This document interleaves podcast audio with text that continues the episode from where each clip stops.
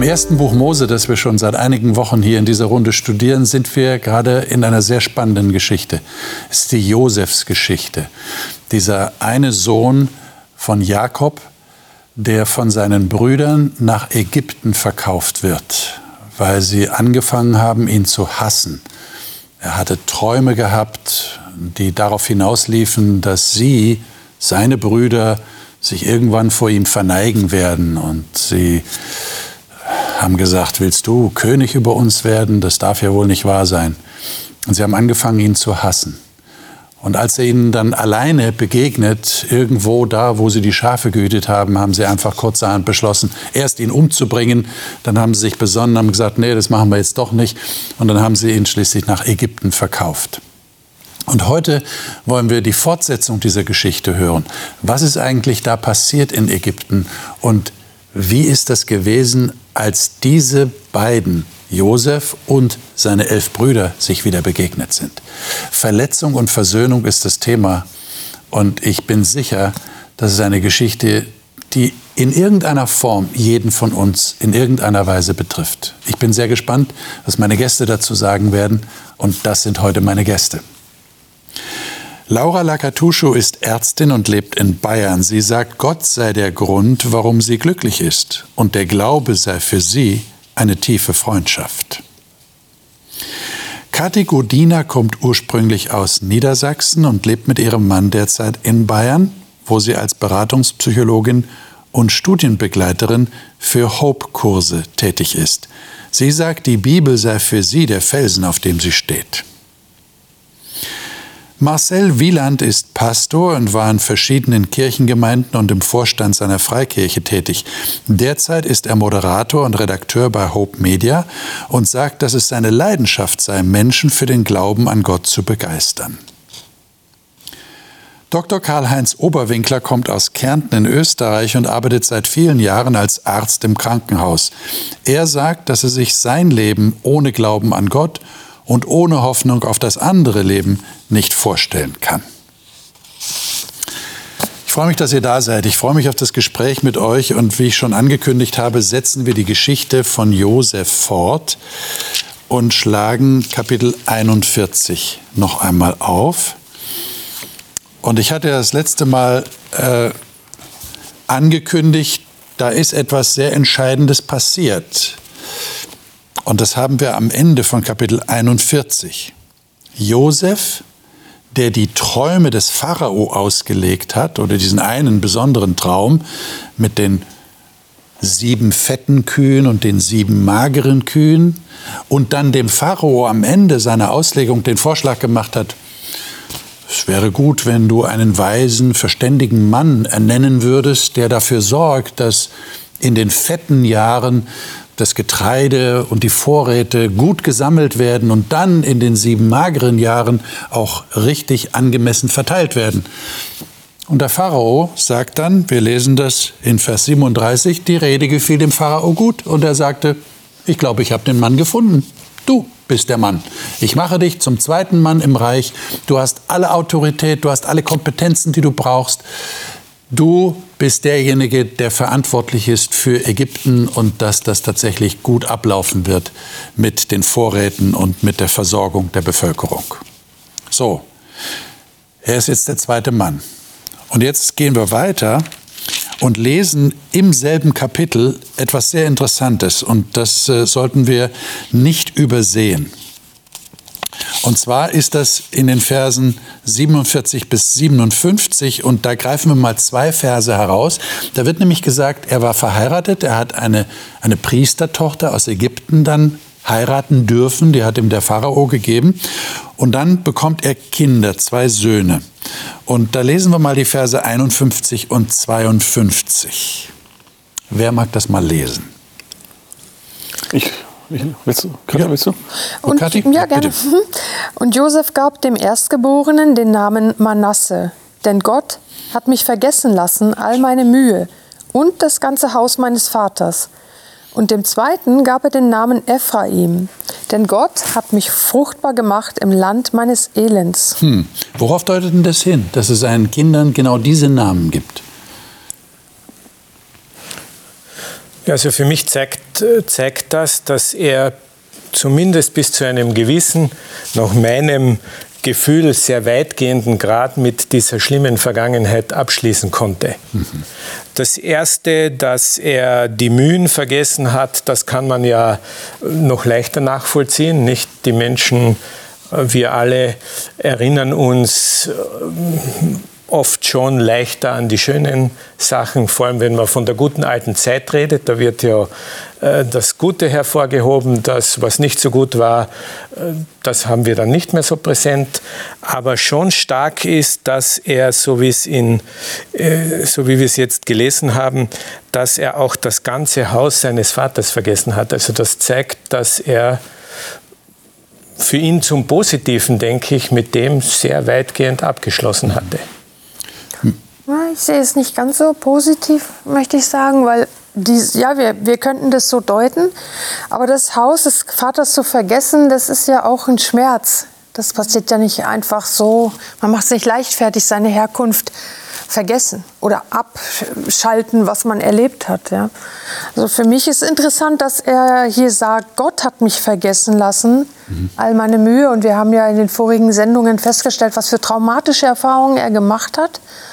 Und ich finde es spannend, dass er, wir traumatische Erfahrungen kapselt unser Gehirn ab, verpackt es sozusagen ganz weit weg.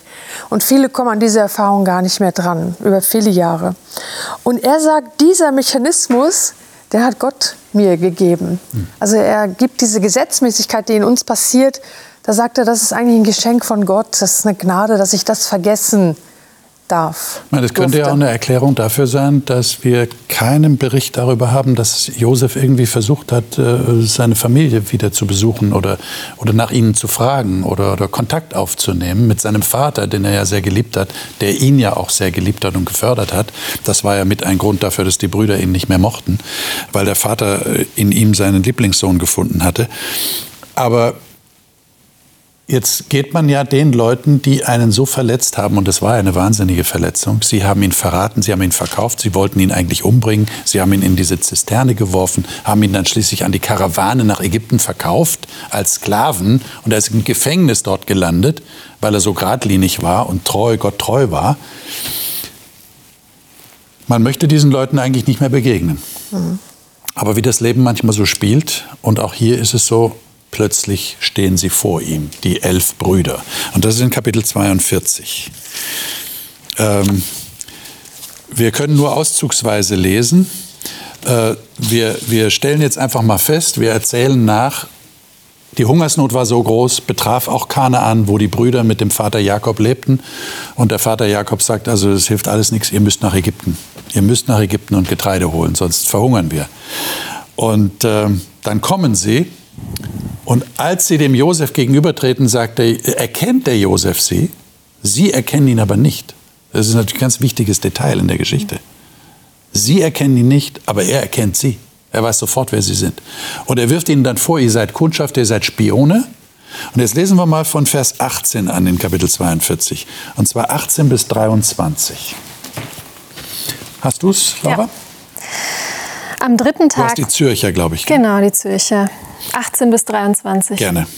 Am dritten Tag sagte Josef zu ihnen, dies tut und ihr sollt am Leben bleiben, denn ich fürchte Gott. Wenn ihr ehrliche Leute seid, dann soll einer von euren Brüdern gefangen bleiben im Haus, wo ihr in Gewahrsam seid. Ihr aber geht und bringt das gekaufte Getreide heim, um den Hunger eurer Familien zu stillen. Euren jüngsten Bruder aber müsst ihr zu mir bringen. So werden sich eure Aussagen als wahr erweisen und ihr werdet nicht sterben. Und so machten sie es. Sie sprachen aber untereinander, ja, wir müssen büßen, was wir an unserem Bruder verschuldet haben. Wir haben ihn in seiner ganzen Not gesehen, als er uns um Erbarmen anflehte, aber wir haben ihn nicht darauf gehört. Darum ist nun diese Not über uns gekommen. Ruben antwortete ihnen, habe ich euch nicht gesagt, versündigt euch nicht an dem Knaben, ihr aber habt nicht hören wollen. Nun wird sein Blut eingefordert. Sie wussten aber nicht, dass Josef es verstand, denn ein Dolmetscher vermittelte zwischen ihnen. Hm. Und dann heißt es weiter, er wandte sich von ihnen ab und weinte. Also das ist eine sehr emotionale Situation, vor allem für den Josef, der plötzlich mit den Tätern konfrontiert wird. Ich finde Ja. Entschuldigung. Ich finde die. Position, in der er jetzt gerade ist, eigentlich relativ angenehm, weil er beobachten kann und inkognito ist. Ja. Weil er muss sich nicht verletzlich machen in dem Moment. Er muss sich nicht öffnen, er, muss die, er hat noch keine Konfrontation. Er kann erst mal beobachten und gucken, wie geht es ihm damit. Und man sieht ja, wie es ihm damit geht. Also er, er wird richtig emotional. Aber er muss das noch nicht nach außen tragen. Er hat noch Zeit für sich. Wie geht's, wie geht's denn den Brüdern? Also äh, noch mal kurz zu, Ja. zu Jose, weil äh, Ja. ich finde, da, da lebt man so richtig mit. Wir haben ja gerade gesagt, äh, er hat irgendein Trauma erlebt und hat es irgendwie so ein Stück weit verpackt und versucht irgendwie zu verarbeiten. Der Text, den du äh, gelesen hast, äh, ganz krass, ne? er hat es sogar vergessen irgendwie zu versucht. Dann Kinder werden geboren. Ich habe mal einen Mann gefragt bei einer Vorbereitung ähm, zur Beerdigung, nachdem seine Frau gestorben war, was so das Schönste für ihn im Leben war. Und dann sagt er, kam sofort, dann sagt er so, die Geburt meiner Tochter, meiner ersten Tochter. Die Geburt meines ersten Kindes. Das finde ich auch hier schwingt so ein bisschen mit. Also neues Leben entsteht im Land der Fremde, im, im Leid, in der Verzweiflung. Du hast das Alte versucht zu verarbeiten, bist ganz gut unterwegs damit, arrangierst dich irgendwo, versuchst ja, damit zu leben, immer noch irgendwie im Vertrauen auf Gott und plötzlich holst dich ein. Ne? Und deswegen glaube ich auch die Emotion hier, das Weinen. Ne? Plötzlich kommt es zurück. Wie, wie du sagst, zwar kann er, er ist immer noch irgendwo in Kontrolle, aber jetzt bricht es wieder auf. Und das merkt man hier so in der Geschichte. Jetzt packt es ihn wieder. Jetzt bekommen wir ja sehr viel Spannung in der Geschichte. Wir haben ja einige Phasen, die jetzt ablaufen, aber die beruhen alle auf dieser Tatsache, er gibt sich nicht zu erkennen. Äh, habt ihr eine Idee, warum er sich nicht zu erkennen gibt? Ich glaube, im Endeffekt, die Beziehung, die sie vorher hatten, die war ja richtig kaputt. Ja. Also das war eine richtig schlechte Beziehung, wenn deine Brüder dich verkaufen. Und die hätten ihn ja fast getötet. Ähm, und ich glaube, man will sowas auch nur einmal erleben. Und ich glaube deswegen an Josefs Stelle, ich hätte mich auch erstmal nicht zu erkennen gegeben, weil selbst wenn Josef jetzt in der Machtposition ist, so rein vom Emotionalen her, haben sie immer noch die Möglichkeit, ihm weh zu tun, dadurch, dass sie ihn weiter ablehnen. Und er kann immer noch verletzt werden von ihnen, auch wenn er so weit über ihnen steht in der Situation. Also ich denke, wenn man die hier beurteilt, dann äh, muss man mit einbeziehen, dass keiner von den beiden mit so etwas, mit so einer Begegnung gerechnet hat. Die Brüder nicht, die dachten mit hoher Wahrscheinlichkeit, dass er, wenn er überhaupt noch lebt, irgendwo in einem Sklavendasein ist. Und er hat, das haben wir ja schon gesagt, diese Begegnung auf keinen Fall gesucht, weil die Möglichkeit hätte er in der Machtposition gehabt. So, jetzt kommt das so plötzlich und jetzt musst du mit dem umgehen. Ein Stück weit könnte ich mir vorstellen, so wie du es sagst, dass es mal eine Defensivposition ist, bevor ich mich hier festlege, bevor ich Farbe bekennen muss, bleibe ich lieber mal unerkannt.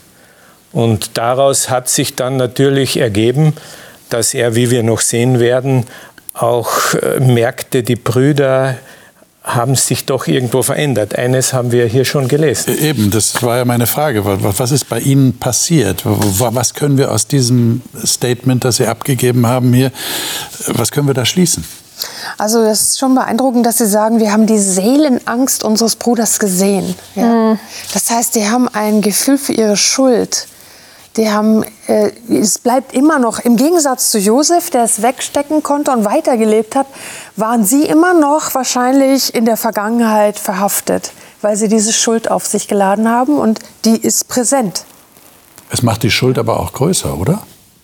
Ich meine, Sie haben die Seelenangst gesehen ja. und haben ihn trotzdem Ja, verkauft ja, unbedingt. und haben ihn trotzdem da reingeworfen in die Grube. Er hat uns um Gnade angefleht und wir haben nicht gehört. Das haben wir in der Vorgeschichte gar nicht erfahren. Das erfahren wir jetzt erst. Jetzt kommt es raus. Sie haben es genau gesehen. Sie haben genau gewusst, was Sie ihm angetan haben. Das, was man sich halt vorstellt zwischen den Zeilen, ne? Ja. wenn sie ihn da in die Zisterne schmeißen oder dabei sind schon, ne? ihn packen und er sieht da die Grube und schreit vielleicht, hört auf, hört auf. Und sie, nein, das hast du verdient, wir wollen dich endlich loshaben, sei still. Nein, tut's nicht. Wie grausam auch. Wie grausam, dass sie Absolut. gesehen haben, was sie ihm antun. Ja. Naja, aber es ist trotzdem dann erstaunlich, da bin ich ganz bei Kathi, dass Sie jetzt in dieser Situation zu diesem Bekenntnis kommen, denn es wäre schon jetzt der Platz gewesen für die üblichen Reaktionen des Selbstmitleids. Denn das haben wir noch gar nicht gesagt. Mhm. Sie kommen wie viele andere, das wird am Ende von Kapitel 41 geschildert, wie viele andere aus anderen Ländern, um Getreide zu kaufen. Ganz ein normaler Vorgang. Und äh, plötzlich werden sie der Spionage bezichtigt. Das haben wir mhm. jetzt gar nicht genau. gesagt. Ja, ja, ja. Dem geht ja das voraus, dass Josef sagt, ihr seid Spione. Das heißt, sie hatten wirklich jetzt selber äh, eine Situation großer Angst. Und dass man dann normal fragt, warum gerade wir? Wir sind ganz normal, da sind andere aus Kanaan auch mit uns hergezogen und wir werden jetzt plötzlich beschuldigt. Aber sie haben jetzt irgendwo doch die Reife zu sagen, ja, wir haben in unserem Leben etwas verschuldet und mit dem hängt das jetzt zusammen. Wir brauchen uns nicht groß beschweren. Das finde ich ist schon eine Reife. Ist schon mal ein, ein erster wichtiger Schritt. Jetzt versuchen wir mal äh, darzustellen, was jetzt passiert ist. Also ich habe ja gesagt, es sind verschiedene Phasen. Die erste Phase, was, was passiert da in Kapitel 42? Was, was sagt er ihnen? Er stellt ja Bedingungen. Also vor dem Hintergrund, dass er sie als Spione ja. bezeichnet und sie in diese unangenehme Situation bringt, sagt er, okay, es gäbe einen Ausweg. Einer von euch muss hier bleiben. Und, das haben wir auch nicht gesagt, er hat vorher gefragt, na, wie sind eure Familienverhältnisse? Dann sagen sie, da gibt es einen alten Vater, einen Bruder, der zu Hause geblieben ist und einer von uns, es gab noch einen, der ist tot, nicht das, äh, kommt ja raus. Und dann sagt er, es gibt eine Möglichkeit, einer von euch bleibt als Geisel hier und ihr geht zurück und wenn ihr wiederkommt, um den loszukaufen, loszulösen, das geht nur, wenn ihr diesen jüngsten Bruder mitbringt. Das ist seine Forderung. Und da sagen sie natürlich, das können wir unserem Vater nicht zumuten. Das sagen sie ihm auch. Und da müsste man jetzt dazu hinzufügen, dieser jüngste Bruder war sein leiblicher Bruder. Die anderen waren ja Halbgeschwister, aber das war sein leiblicher Bruder. Die einzigen beiden Söhne von der Lieblingsfrau Rahel von Jakob. So, und was passiert dann? Die Hungersnot geht ja weiter und da hat ja Josef auch den Vorteil, er weiß ja, dass sie weitergeht. Die Brüder wissen das nicht, die denken, vielleicht kommen sie drumherum, haben halt einen weniger, der ist jetzt da auch in Gefangenschaft. Theoretisch hätten sie sich aus der Affäre ziehen können, aber Josef weiß, die kommen wieder, weil es geht noch sechs Jahre. Mhm. Ähm, genau, und das heißt, sie müssen jetzt den Vater Sie dazu bringen. Den, sie müssen den Vater überzeugen. Und lässt er sich überzeugen? Was finden wir am Ende von Kapitel 42. Erstmal nicht. Es geht, äh, es, äh, es geht so, und du hast ja das ganz richtig gesagt, also sie wussten ja nicht, das dauert noch lange. Ja. Und sie versuchen das auch auszusitzen. Sie gehen ja erst wieder zum Vater äh, und sagen, jetzt müssen wir was tun, als nur die Alternative Hungertod bleibt. Ja. Und jetzt stehen sie alle, auch der Vater, mit dem Rücken zur Wand. Also wir müssen eigentlich zurück, sonst werden wir verhungern. Das äh, zeigt der Bericht ganz klar. Aber der Vater sagt zunächst, wenn ihr das macht, dann, dann würdet ihr meine grauen Haare mit Herzeleid hinunter zu den Toten bringen. Also sehr deutliche Aussage. Also nur über meine Leiche. Ja. Und das ist auch würdet ihr mich umbringen. Und das ist auch vollkommen nachvollziehbar, ja. wenn wir die Geschichte äh, so sehen. Mhm. Der Josef ist, ist weg, er, sie haben ihn angelogen, wildes Tier gerissen.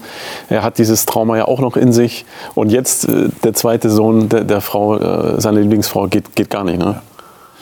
So, und jetzt habt ihr richtig gesagt, die Hungersnot ist, geht ja weiter und äh, dann ist das Getreide aufgebraucht, was sie in Ägypten gekauft hatten und der Vater sagt schließlich, also ihr müsst wieder nach Ägypten. Und dann sagen sie, ja, wir können ja nicht.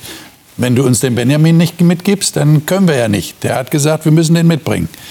So, und was überzeugt dann den Vater? Lesen wir mal die Verse 8 bis 10. Ich, ich kann mal lesen? Ja. Judah spricht jetzt, Judah sagte zu seinem Vater, gib mir den Jungen mit, damit wir aufbrechen können und am Leben bleiben. Andernfalls werden wir alle verhungern. Und nicht nur wir, sondern auch du und unsere Kinder. Ich werde persönlich für ihn bürgen. Von mir sollst du ihn zurückfordern. Wenn ich ihn dir nicht gesund zurückbringe, will ich mein Leben lang die Schuld dafür tragen. Wir könnten schon zweimal wieder hier sein, wenn wir nicht so lange gezögert hätten. Und was sagt der Vater? Da sagte ihr Vater Jakob zu ihnen, wenn es nun nicht anders geht, dann tut Folgendes. Bringt dem Mann die besten Erzeugnisse unseres, unseres Landes als Geschenke. Er macht dann Vorschläge, kostbare Harze, Honig, Pistazien, Mandeln mhm. mitzubringen, Geld in die Säcke, um ihn zu besänftigen und lässt sie gehen. Ja. Und er sagt dann am Ende noch ganz äh, äh in sein Schicksal ergeben, Vers 14, wie ich die Kinder verlieren soll, muss ich die Kinder halt verlieren. Also er scheint damit zu rechnen, also Benjamin ist jetzt auch, den wird er möglicherweise nicht wiedersehen. So wie Josef schon. So, und was passiert jetzt in Ägypten? Sie haben die Forderung erfüllt. Was passiert jetzt? Wir werden jetzt in Empfang genommen und bekommen erstmal ein Festmahl. Genau. Lässt sich sehr gut an. Äh, ja. Für Sie zu dem Zeitpunkt schon ein Happy End sozusagen. Aber es kommt halt dann leider für Sie aus Ihrer Sicht jetzt ein ganz, ganz großer Schock, als Sie zurückziehen, unterwegs sind, kommt da so eine, ja, berittene Polizei, kann man das nennen, und die sagen halt äh, dem dem hohen Herrn da wurde ein kostbarer Kelch, glaube ich, war ja. es, gestohlen. Und die sagen, also wir waren es nicht, ganz ehrlich. Und dann durchsuchen die die Säcke und gerade beim Benjamin, seinem Sack, wie das gekennzeichnet war, wissen wir nicht, war das drin. Naja, und dann mussten sie wieder zurück. Und jetzt kann man sich vorstellen, was sie sich ausgemalt haben genau dieser größte anzunehmende Unfall wird eintreten. Ja. Benjamin wird nicht zurückkommen. Ja. Ich meine, Sie hatten das ja schon vorher erlebt bei der ersten Reise, dass äh, Ihnen das Geld, was Sie ausgegeben hatten, wieder reingelegt wurde. Da hatten Sie ja schon große Angst. Und das haben sie ja dann wieder mitgebracht, haben das dann mit dem Haushalter in Ägypten besprochen. Der hat gesagt, ist okay. Ja. Und jetzt erleben sie wieder, dass das Geld reingelegt wird. Aber jetzt kommt noch dieser Becher hinzu. Und du hast recht, das ist also wirklich der Superkauf für sie. Jetzt ist alles vorbei. Und dann noch bei Benjamin, ne? Ja. Oh. Ähm, an dieser Stelle würde ich euch gerne fragen, wie, wie schätzt ihr das ein? Das ist ja Josef. Das, ist, das haben ja nicht seine Bediensteten gemacht aus, aus Jux und Tollerei, sondern das hat ja Josef sich einfallen lassen. Warum macht er das? Ist das okay, was er da macht? Oder bekommt ihr Mitleid mit den Brüdern, dass er so hart mit ihnen umgeht? Ähm, ich nicht. Du nicht? Nein, nicht ich. Okay. Und zwar einfach, weil der Josef hatte ein Recht dazu, sich zu schützen, finde ich. Er wusste nicht, wie seine Brüder sind. Wir haben jetzt einmal die Andeutung vorhin gehabt, dass sie ein Schuldbewusstsein hatten inzwischen, aber das heißt noch nichts. Wären sie in der Krise vielleicht dann doch wieder so, wie sie vorher waren, er konnte da nicht sicher sein. Und ich glaube, dieses, er möchte ja, er würde gerne, man spürt es ja raus, er macht es ja nicht umsonst so. Er möchte ja gerne wieder mit ihnen sein. Er würde ja gerne sehen, klappt es diesmal, ist etwas anderes möglich als vorher. Aber um sicher zu gehen, braucht er tatsächlich richtig ganz klare für sich Beweise, möchte ich sagen. Und das fordert er heraus. Ich glaube, der macht das auch einerseits, um sich zu schützen, aber ich könnte mir auch vorstellen, dass er zum Teil es auch macht, um Benjamin zu schützen. Mhm. Wenn man darüber nachdenkt, was in der Familie los war, ich, heutzutage würden wir es als Missbrauch in irgendeiner Form bezeichnen müssen, wenn sie am Ende versuchen, ihn umzubringen sogar. Ähm, und er denkt sich, naja, also der zweitliebste Sohn nach mir war schon immer Benjamin. Vielleicht geht es dem jetzt all die Jahre genauso wie mir damals. Ähm, der muss sich wahrscheinlich unglaublich Sorgen auch gemacht haben und Benjamin und denkt sich, jetzt, jetzt schaue ich mal, ob sich was geändert hat, ob sie genauso schlecht zu ihm sind wie zu mir damals. Naja, aber wir sehen, wir sehen natürlich schon, die Geschichte macht ja auch mit uns was. Das löst die Emotionen aus. Wir haben jetzt zwei gehört. Gell? Also mir tun die Brüder ein Stück weit schon auch leid. Es ist klar, sie tragen ein, ein größeres Maß an Schuld, aber sie sind auch verletzt worden. Das, was in dieser Familie, das hatten wir ja schon ja. Äh, in der letzten äh, Diskussion passiert ist, war eben auch nicht in Ordnung. Ja. Und, und äh, es scheint schon so, dass auch Josef nach wie vor in diesen, in diesen Bahnen denkt, dass für ihn das selbstverständlich ist, wir sind die Lieblingssöhne. Wir sind die Söhne der Frau, die unser Vater wirklich geliebt hat. Also die anderen waren schon äh, nach wie vor, so wirkt das auf mich emotionell, ist aber rein äh, emotionelle Geschichte. Die anderen waren für ihn schon die Brüder zweiter Klasse. Nicht nur wegen dem, was geschehen ist, sondern auch, weil das in der Familie so war.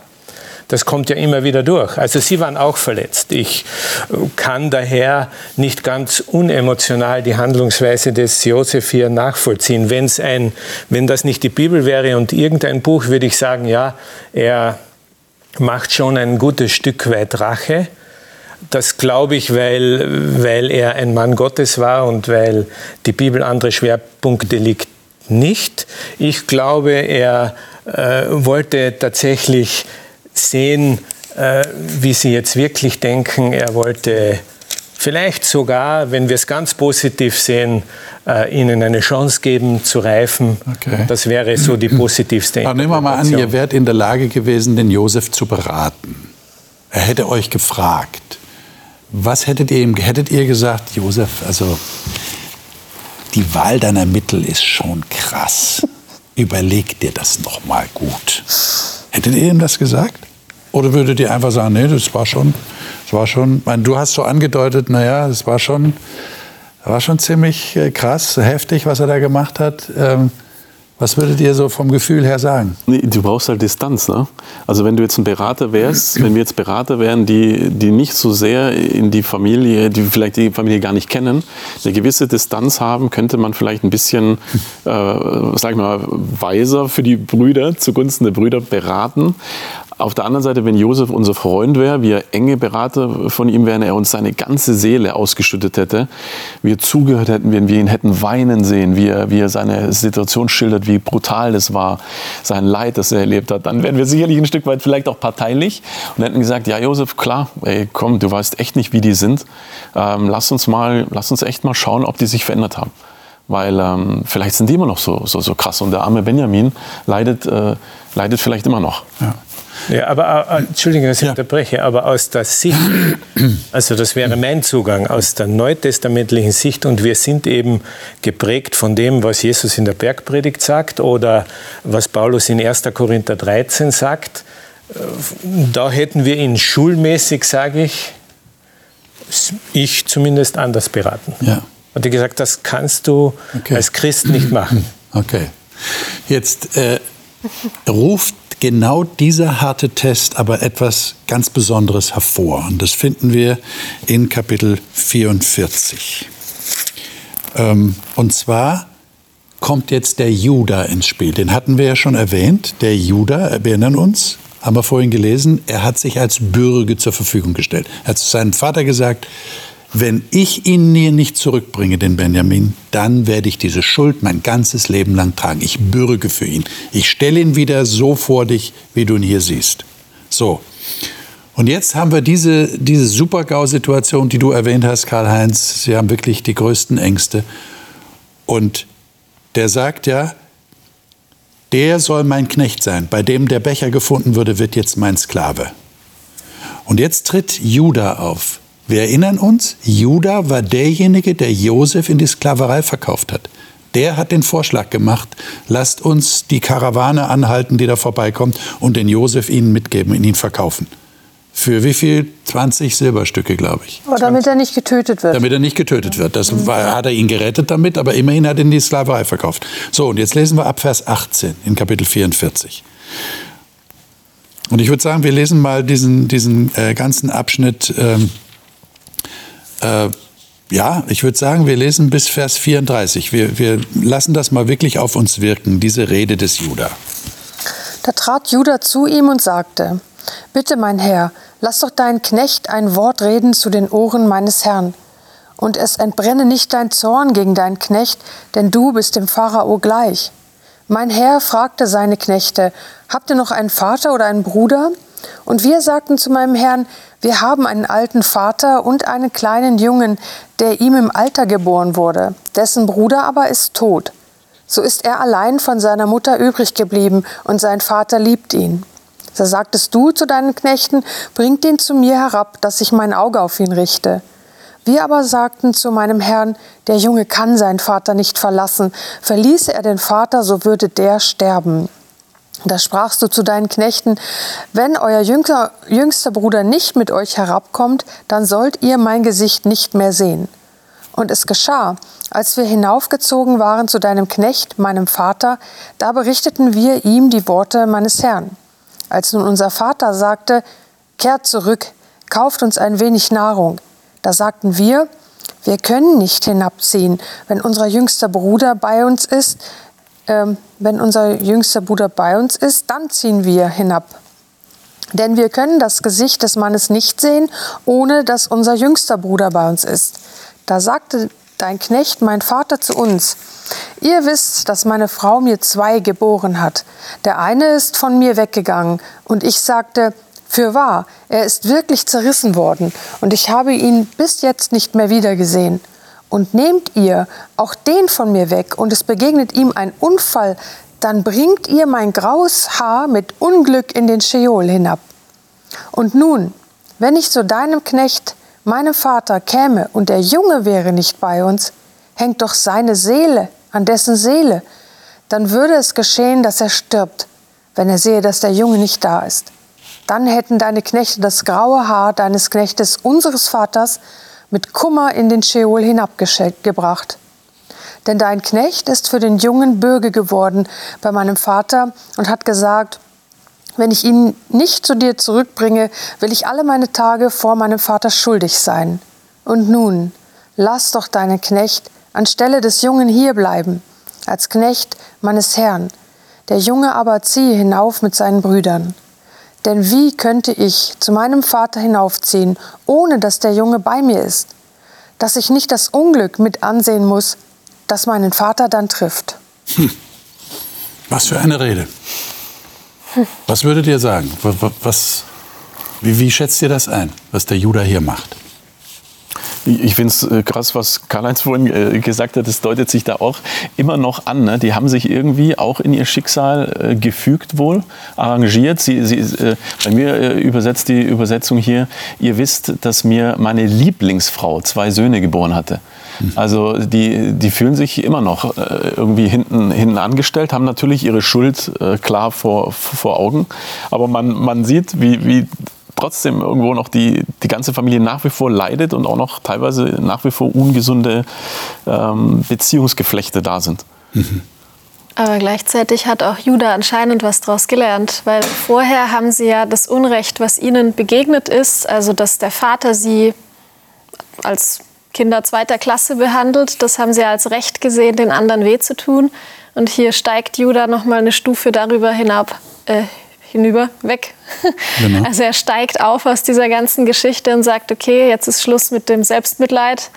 Ich übernehme jetzt Verantwortung für mein Handeln. Und es ist jetzt egal, wie mein Vater mich behandelt, ob ich schlecht behandelt wurde oder gut. Ähm, für das, was ich getan habe, übernehme ich die Verantwortung. Und es liest sich so leicht. Ne? Mhm. Ne? Ja. Aber was das bedeutet hätte. Was das für ihn bedeutet. Also in die Sklaverei zu gehen, ja. In einem fernen Land, äh, das gleiche Los im Prinzip zu haben wie das, was er seinem Bruder angetan hat. Und ich meine, ich habe ja erwähnt, der Judah war derjenige, der den Josef in die Sklaverei verkauft hat. Und wir können davon ausgehen, denke ich mal, dass der Josef das gewusst hat. Der hat das mitbekommen. Und wie reagiert jetzt der Josef? Kapitel 45. Jetzt kommen wir zu dem Höhepunkt dieser ganzen Geschichte. Vers, äh, Kapitel 45, die Verse 1 bis 3. Da konnte Josef sich nicht mehr bezwingen vor all denen, die um ihn herumstanden, und er rief, lasst jedermann von mir hinausgehen. So stand niemand bei ihm, als Josef sich seinen Brüdern zu erkennen gab. Und er erhob seine Stimme mit Weinen, dass die Ägypter es hörten und auch das Haus des Pharao hörte es. Und Josef sagte zu seinen Brüdern, ich bin Josef, lebt mein Vater noch? Seine Brüder konnten ihm aber nicht antworten, denn sie waren bestürzt vor ihm. Hm. Das können wir verstehen. Ne? Mhm. Was für ein Cocktail an Gefühlen Ja. wird das gewesen sein. Absolut, absolut. Meine Bibel, das finde ich sehr spannend, äh, die die übersetzt ja, doch seine Brüder waren fassungslos Ja. Und brachten kein Wort heraus. Das ist eine, eine recht treffende Übersetzung. Ne? Totaler Schock. Und das können wir, gut, können wir uns gut vorstellen, vor unserem inneren Auge. Hatten keine Jetzt- Vorbereitung. Genau, genau. Aber jetzt finde ich sehr interessant, was er dann weiter sagt. Lesen wir mal die Verse 4 bis äh, 7. Oder bis 8. Bis 8, ja. Sieben, äh, also 4 bis 8. Soll ich lesen? Mhm, gerne. Da sprach Josef zu seinen Brüdern: Kommt doch näher zu mir her. Und sie traten näher herzu. Und er sprach: Ich bin Josef, euer Bruder, den ihr nach Ägypten verkauft habt. Nun grämt euch nicht, lasst es euch nicht leid sein, dass ihr mich hierher verkauft habt, denn um Leben zu erhalten, hat mich Gott vor euch hergesandt. Schon zwei Jahre herrscht die Hungersnot im Land und fünf Jahre stehen noch bevor, in denen es kein Pflügen und kein Ernten gibt. Gott aber hat mich vor euch hergesandt, um von euch einen Rest im Land zu bewahren und ihn für euch am Leben zu erhalten, als große Rettung für euch.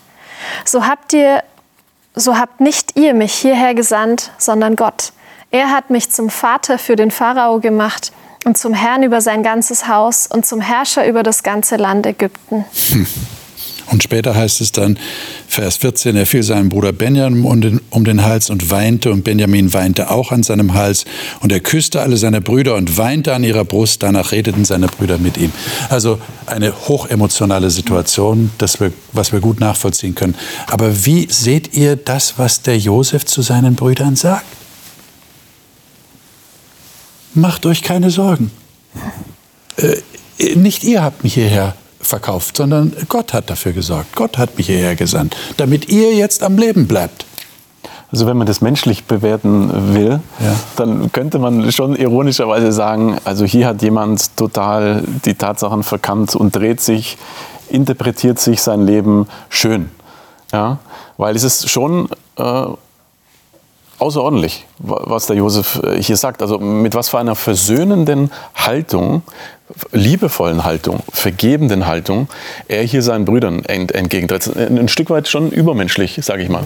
Wenn wir uns da reinfallen äh, fallen lassen und, sage ich mal, ein bisschen Zorn und, und Hass vielleicht versuchen nachzuspüren, dann wäre das doch menschlich, die Sache, die du, die du äh, auf dem haben könntest zumindest. Eine, eine Option zumindest. Würdet ihr sagen, dass die Rede des Judah das bewirkt hat, irgendwie wie ihm gezeigt hat, äh, jetzt kann ich auch frei sein, Versöhnung anzubieten? Ja, äh, bestimmt hat das eine große Wirkung gehabt, aber ich wäre nicht ganz so auf dieser Schiene, dass er jetzt äh, damit sagt, weil wenn man es genau liest, steht hier, äh, nicht ihr habt mich hierher gesandt, sondern Gott hat mich zum Vater des Pharao gemacht. Das heißt, der Ort, an dem er ist, das ist nicht die, das Ergebnis ihres Handelns. Das heißt noch nicht unbedingt, dass er sagt, ach ja, ihr habt was Gutes gemacht. Ja, also das könnte man jetzt, das wäre wirklich zu kurz gegriffen, finde ich. Er sagt eher, dass ich an diesem Platz angelangt bin. Das ist Gottes Werk. Deshalb sorgt euch nicht, der hat für euch gesorgt. Ja, das, das ist schon ein großer Schritt, finde ich, den er dann macht. Ne? Ihnen entgegen auch. Ja. Also für mich schließt sich ein bisschen der Kreis zu dem Eingangstext, den wir hatten, wo wir eben gelesen hatten, dass er durch Gottes Wirken äh, in ein neues Leben hineingefunden hat und äh, das auch positiv sehen konnte. Und jetzt äh, muss irgendwo in, in, in diesen Monaten die äh, begonnen haben mit der ersten Ankunft seiner Brüder. Und diesem Punkt hier muss in ihm auch tatsächlich diese Sicht gereift sein, dass Schuld der Brüder hin oder her, es da einen großen Plan im Hintergrund gab, den Plan Gottes, seine Familie zu retten.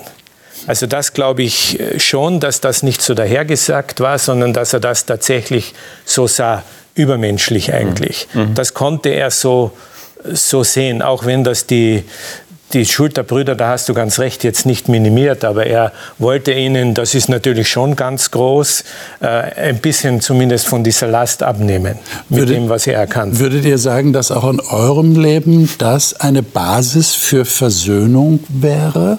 Das heißt, dass man trotz einer großen Verletzung, die man erfahren hat von Menschen, den größeren Plan Gottes im Leben sieht und aufgrund dessen auch den Täter anders sehen kann? Oder ist das zu weit gegriffen? Ich glaube, ähm, dieser Sinn, den er darin findet, ist das, was das Ganze zur Heilung bringt. Ich habe, ähm, ich lehne mich jetzt in deinen Fachbereich rein. Du musst mich korrigieren, wenn es nicht stimmt, was ich sage. Aber ich habe ähm, von Viktor Frankl mal was gelesen und das ist ja so ein Psychologe auch, mhm. der ähm, sich viel mit den Holocaust-Überlebenden beschäftigt hat. Und er hat sich er war selber betroffen. Mhm. Ja, wie können Menschen, die so etwas durchmachen, so unterschiedlich rauskommen. Die einen haben danach ein schönes, erfülltes Leben geführt und die anderen waren psychisch zerstört. Ähm, und er hat gesagt, ein großer, oder zumindest das, was, was er dann so darüber schreibt, ist, dass ähm, er findet, ein großer Faktor ist, ähm, ob die Menschen einen Sinn haben im Leben oder auch vielleicht in einer schwierigen Situation einen Sinn sehen können und finden können. Und ich glaube, dass das uns mit Krankheit oder mit Leid generell hilft, wenn wir irgendeinen Sinn daraus ziehen können. Für mich verbindet sich diese, diese ganze Sache mit einem Text, den Paulus gesagt hat. Ähm, da heißt es, also denen, die Gott lieben, werden alle Dinge zum Besten dienen. Und da halte ich mich fest. Also Dinge, die mir widerfahren, die nicht schön sind, äh, nicht angenehm sind oder sogar wirklich sehr schwer sind, da halte ich mich fest und sage, ja, das ist schrecklich, aber irgendwas wird am Ende da sein, wo ich sagen kann, da hat Gott tatsächlich etwas Gutes draus gemacht für mich.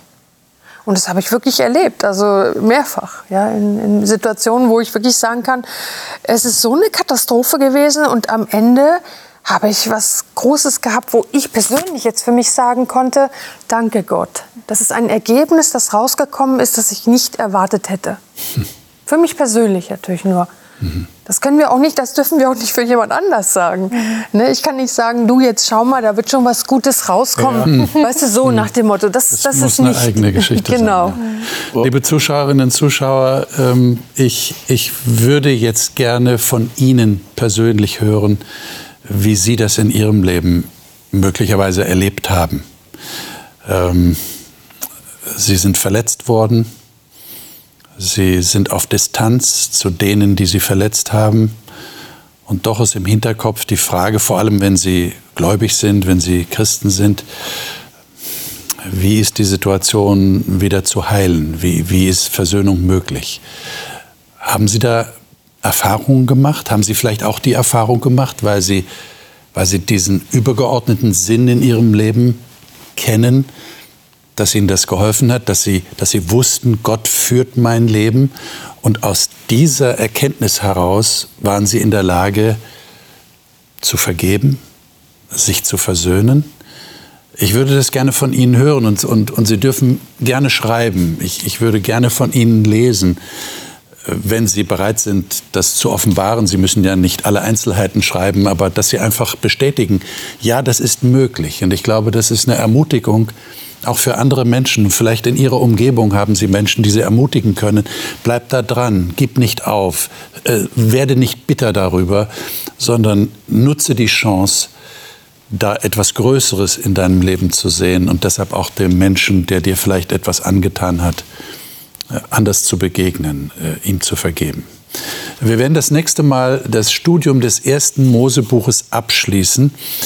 Äh, die letzten Kapitel schildern, wie Jakob dann nach Ägypten gekommen ist und wie aber sowohl er als auch Josef die anderen, die Nachkommen aufgefordert haben, äh, wir wollen nicht hier in Ägypten begraben werden, sondern wir wollen, dass ihr unsere Gebeine, unsere Leichname mitnehmt in das gelobte Land. Wir wollen wieder zurück, die eigentliche Heimat. Das wird unser Thema sein und ich hoffe, Sie sind dann wieder dabei. Bis dahin wünsche ich Ihnen wie immer alles Gute und Gottes Segen.